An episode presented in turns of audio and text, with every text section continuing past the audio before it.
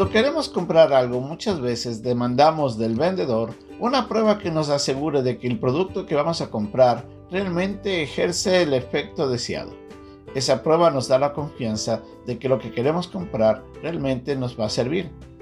A veces en la vida cristiana nosotros también demandamos de Dios pruebas para que Él nos manifieste su amor. La incredulidad puede hacer mucho más daño de lo que nosotros muchas veces nos imaginamos, pero cuando la incredulidad va acompañado con la necedad, es de ahí donde se expresa la mayor torpeza de parte del hombre. Nosotros tenemos que tener mucho cuidado. En el ejemplo de hoy día vamos a ver en el pasaje que los fariseos y los saduceos se le acercaron a Jesucristo para tentarle demandando una señal para que ellos puedan comprobar que realmente era Dios. La lección de hoy día en un momento con Dios nos va a mostrar cómo el Señor Jesucristo les enfrenta esa provocación como una manera muy sabia de responderles. Es nuestra lección de hoy día.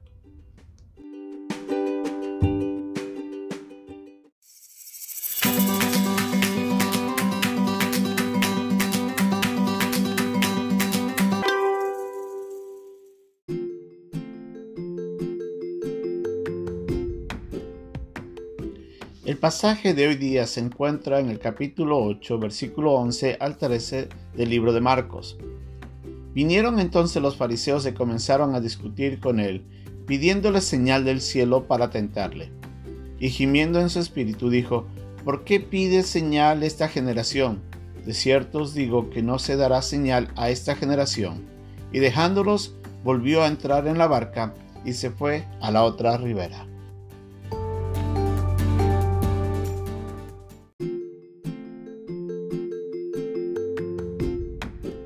En los pasajes paralelos de Marcos, vemos que quienes se acercan no solamente son los fariseos, sino también los saduceos. Enemigos a muerte a causa de diferencias políticas y religiosas, hoy día se unían para ir a provocarle al Señor. Y le dicen, si tú realmente eres Jesús, muéstranos que si eres Dios, muéstranos una señal del cielo. Haz algo que nos abra la boca y digamos, wow, aquí está Dios. Qué imprudencia. El Señor muerto de indignación, gime con gran frustración al ver la falta de fe de estas personas.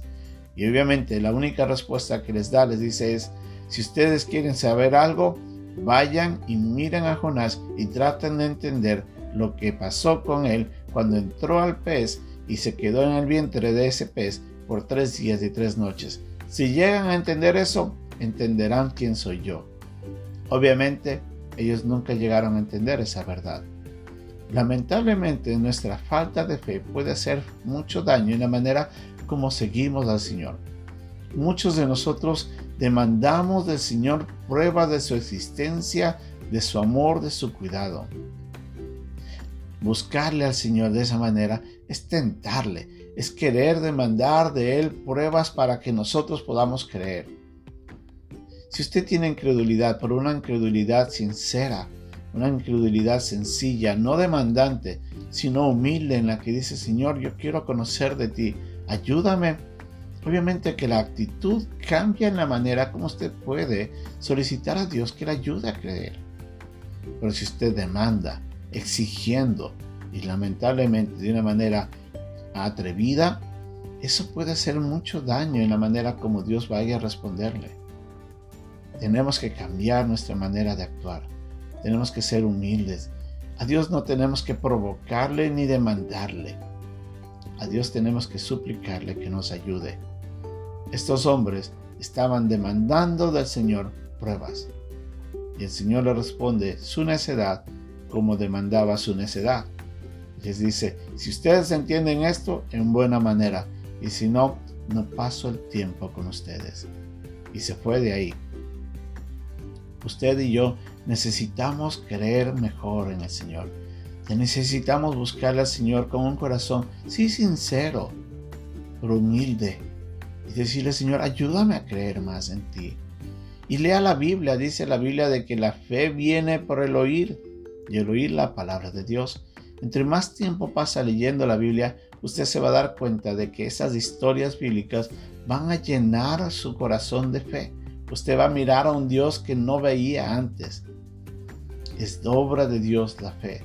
Él es el que forja eso en nosotros. Nosotros podemos pedirle, pero no se olvide, no podemos demandarle. Búsquele con un corazón humilde. Búsquele con un corazón sincero. Él le va a ayudar a, a conocerle. Él le va a ayudar a que usted crea. Nunca demande de eso del Señor. El Señor quiere que usted llegue a tener una fe tan grande que usted pueda confiar en todo momento. Y Él va a trabajar con usted, porque Él le ama y Él quiere que usted le conozca. En Isaías, en el capítulo 43, dice esa verdad, que Él quiere de que nosotros lleguemos a conocer, a entender que Él es el mismo Dios. Búsquelo con confianza, búsquelo con humildad y verá cómo el Señor se manifiesta en su vida para ayudarle confiar en Él. Que Dios nos ayude.